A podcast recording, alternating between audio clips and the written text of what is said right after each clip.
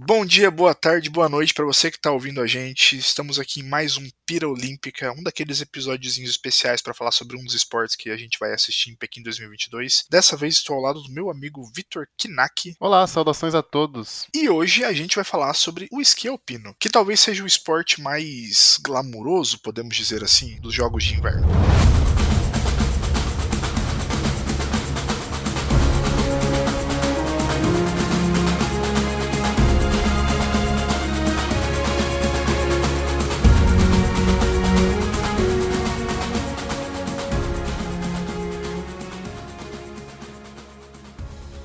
Foi introduzido lá em 1936, ele não é um dos esportes originais, não estava lá desde 1924. Foi introduzido só em 1936. Nesse meio tempo aí, ele acabou virando um dos esportes principais, um dos que são mais aguardados por quem assiste os jogos. E não é, não é por menos, né? Basicamente a ideia de pessoas se jogando montanha abaixo, só com dois pedaços de um material sintético embaixo dos seus pés e chegando embaixo vivas, é muito emocionante, não acha, Victor? O que eu acho mais interessante é que eles decidiram criar vários métodos de você descer uma montanha com esquis, né? É, inclusive os métodos mais difíceis, tipo fazer curvas que não, que não eram necessárias para chegar lá embaixo. Mas a gente vai explicar todas as modalidades daqui a pouco. Exatamente isso. Não daqui a pouco, né? Vamos explicar agora já, né? Ah, pode ser. Então vamos lá. Existem quatro formas básicas de se competir no esqui alpino. Os dois principais aspectos são a velocidade e a técnica, como se faz as curvas, né? Quando eu falo de uma prova técnica, uma prova cheia de curvas. Então, de um lado você tem o downhill, que é a prova mais rápida, com maior declive e com menos curvas. Então, por ter menos curvas, tem menos mudança mudança de direção, você tem a,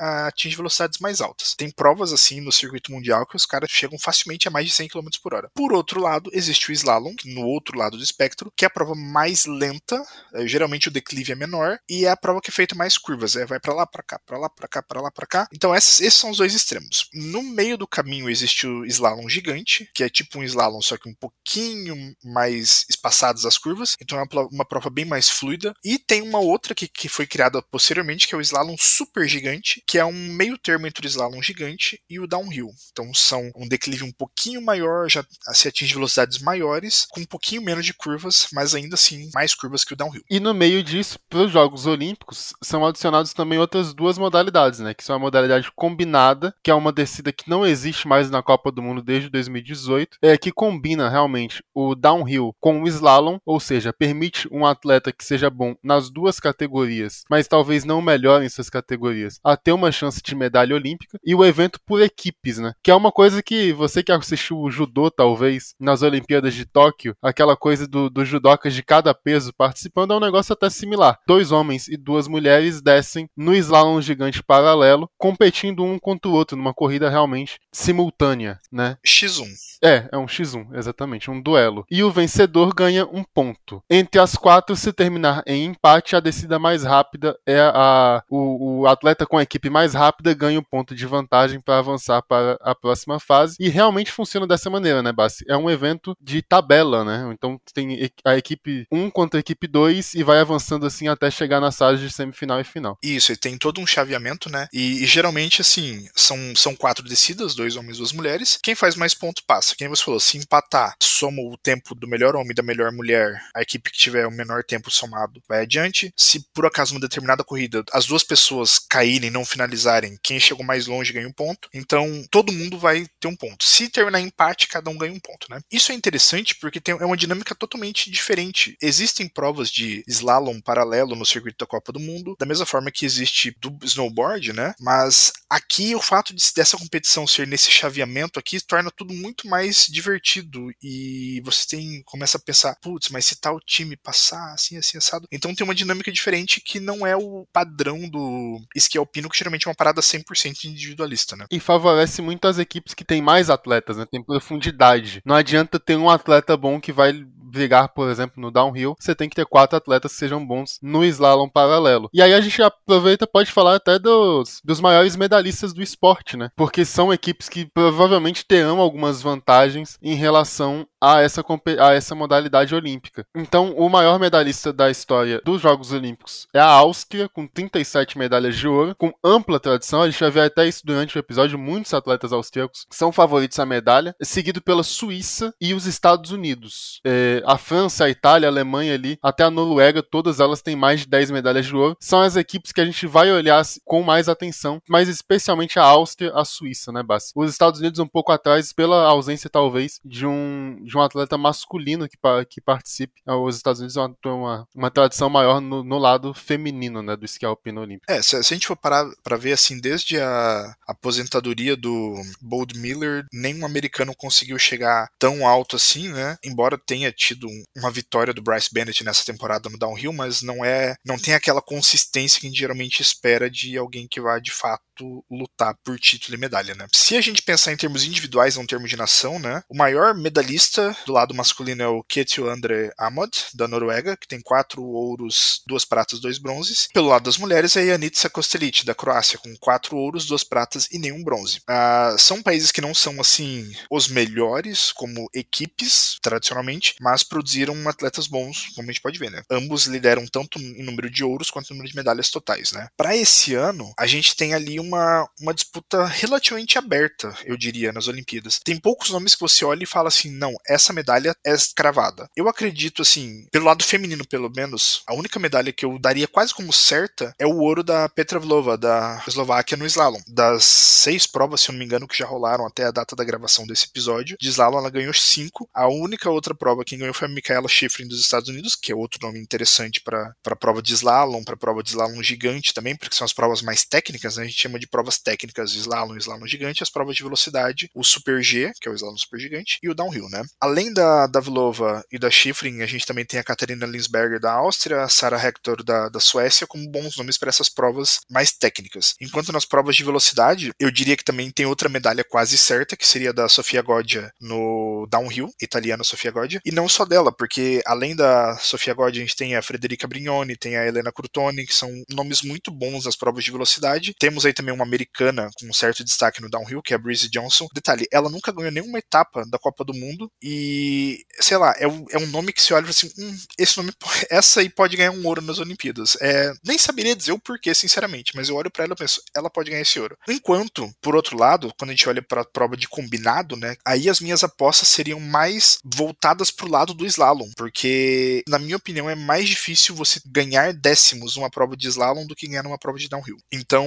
por obviedade, eu colocaria claramente a Vlova e a Schifrin como favoritas pro combinado, mas também tem a Lara Gutberami da Suíça, que ela fica ali no meio termo. Ela não é a melhor no slalom, não é a melhor no downhill, mas ela tem desempenhos bons, tipo no Super G e no slalom gigante. É uma previsão muito própria essa do, do combinado olímpico nesse momento. E é justamente, eu acho que já passando pro lado masculino, onde tem uma, um favoritismo maior por causa da versatilidade que tem o Marco Odermatt, né? Que é um atleta da Suíça. Só pra vocês terem uma ideia, eu peguei o currículo dele rapidinho aqui. Nos campeonatos júnior, ele é um atleta jovem ainda, tava disputando o Campeonato Mundial Júnior até 2018. Ele ganhou dois slaloms gigantes em 2016 e 2018. Ele ganhou o combinado em 2018 do Júnior, o Downhill, o Super G, o Slalom Gigante e o Team Event de 2018. E ainda conseguiu o bronze do Super G em 2016. É, na classificação geral, né, que é uma classificação que pega todas essas modalidades, não só as modalidades do combinado no Campeonato Mundial, ele é o líder da competição dessa temporada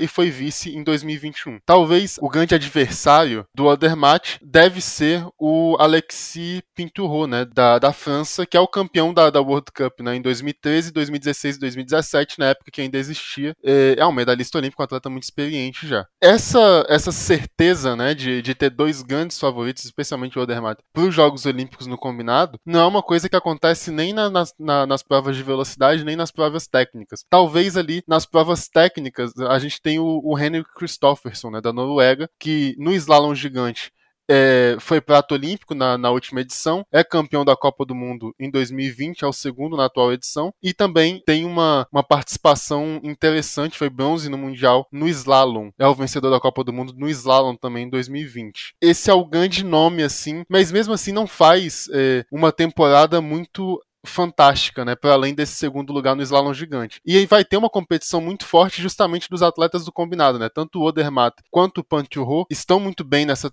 é, nos últimos anos. O Panturro é bronze, atual bronze olímpico no slalom gigante, foi vice da Copa do Mundo em 2020, ganhou em 2021, não tá na melhor temporada nesse ano. E o Odermatt é, é o líder da Copa do Mundo atual. É, já no slalom, a gente pode citar o Marco Schwarz, que é o atual campeão da, da Copa do Mundo, o Ramon Zenhauser, os dois austríacos, que é o atual prato olímpico. Não está muito bem na Copa do Mundo atual, mas é um nome que pode chegar forte. E o jovem Claman Noel, né, que é o campeão mundial júnior de slalom em 2018, ainda chega como tem 24 anos apenas, chega numa das primeiras Olimpíadas da vida, com essa chance de medalha no slalom. Já nas provas de velocidade, as coisas meio que abrem um pouco. A gente tem o Matias Maia no downhill, que é campeão olímpico em Sochi, é foi o segundo lugar na Copa do Mundo 2020, eh, 2021, e é na atual edição também está em segundo na realidade, e ele também é um atleta que participa do, do Super G, né? É o atual campeão olímpico em Pyeongchang no, no Super G. Boas temporadas recentes é um nome para se olhar assim que provavelmente vai medalhar, é, no, ou no downhill ou no Super G. Muito difícil ter o Matias Maier fora do pódio. Para além deles, dá para citar o Bitfoys, né, da Suíça, o Dominic Paris no downhill. É, são atletas que estão indo muito bem na Copa do Mundo. O Foy o Fells é o atual campeão e o Paris é o líder no downhill. E o Alexander Amod Kilder, né, no Super G, que é o líder com alguma folga no Super G nesse momento da Copa do Mundo. E o Vincent Krischmeier, da Áustria também, muitos austríacos, né, campeão mundial e da Copa do Mundo em 2021. Então, tentando dar um panorama rápido, né, Bassi? Muitos atletas, muita gente para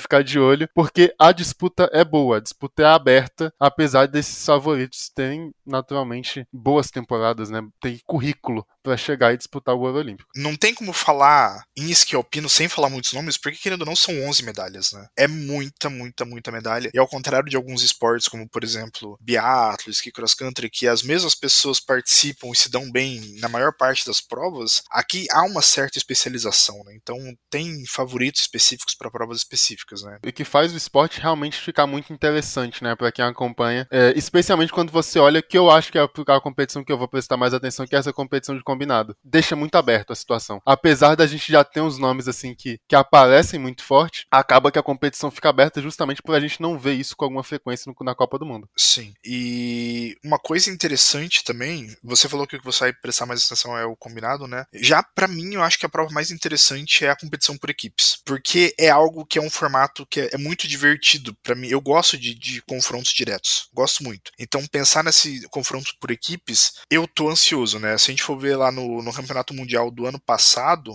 a Noruega foi ouro, Suécia foi prata e a Alemanha foi bronze, e não há motivos para acreditar que esse pódio não possa se repetir, de certa forma. Claro que a Noruega está na melhor fase no momento, né? No slalom, slalom gigante paralelo, que é a modalidade da, da competição por equipes, né? Tem duas norueguesas no top 5 feminino, dois noruegueses no top 5 masculino, né? Que provavelmente vão ser os quatro titulares da equipe, né? Que é a Thea Louise Tjenersund, a Kristin Lisdal, o Atle Lee McGrath e o Henrik Christopsen. A Áustria também tem um certo destaque, é, especialmente um time masculino muito bom, então pode aí acabar tomando um, um desses lugares do pódio, né? E daí, obviamente, Suécia e Alemanha tem um certo favoritismo, mas a gente tem aí Canadá e Itália com nomes bons, é, pelo menos um ou dois nomes bons capazes de, de roubar esse terceiro lugar do pódio, assim, sabe? Então tá tudo muito em aberto. Eu diria assim que a Noruega é a grande favorita, eu apostaria muito claramente uma vitória da Noruega, mas tirando isso, tudo pode acontecer, sabe? Especialmente pela impossibilidade de um atleta carregar a equipe toda, né? Ele ganha o ponto dele e tem que esperar os outros ganharem também. Não adianta só descer bem. Exatamente. Essa é, é a principal diferença que eu vejo nessa competição por equipes de um revezamento, por exemplo. O revezamento, um atleta pode sozinho ganhar uma diferença de tempo que mesmo que os outros forem piores, aquela diferença de tempo foi tão grande que não que ainda consegue ganhar. Aqui não, independente se o cara ganhar por um centésimo ou por três segundos, ele ganha ganha um ponto só. Então todo mundo tem que estar tá em alto nível para a equipe ganhar. Isso torna a disputa muito mais interessante, né? Mas assim, falando na disputa, né? Para quem quiser acompanhar, vai ter esqui alpino basicamente todo dia, entre o dia 6 e o dia 19 de fevereiro das Olimpíadas, né? Por ser uma prova que tradicionalmente ela acontece no final da manhã, comecinho da tarde, pro horário brasileiro, isso é bom, porque as provas geralmente vão estar tá começando ali após a, as 11 horas, meia-noite, com exceção das provas que tem duas descidas, né, que são o slalom e o slalom gigante, enquanto o super G e o downhill são uma descida só, uh, e o combinado também tem duas descidas, só que são coisas diferentes, né? Geralmente essas provas vão acabar rápido, relativamente rápido. Então, vai ser bom para quem gosta de dormir tarde. Não vai nem precisar virar madrugada para assistir esqui alpino, que é muito bom. O local onde vai acontecer, né, é no cluster de Yanting, sendo que todas as pistas são na mesma montanha, né, que é o Monte Shell Haituo, que é onde fica o Centro Nacional de Esqui Alpino da China, né? Então, acredito que seja isso, né, Vitor? Tem algo mais a adicionar aí? Adicionar só nossas redes sociais, né? O Pila Underline Olímpica, tanto no Twitter quanto no Instagram. E por hoje é só, né? Esse foi o nosso episódio de Esqui Alpino. Muito obrigado a todos os ouvintes e até a próxima. Falou!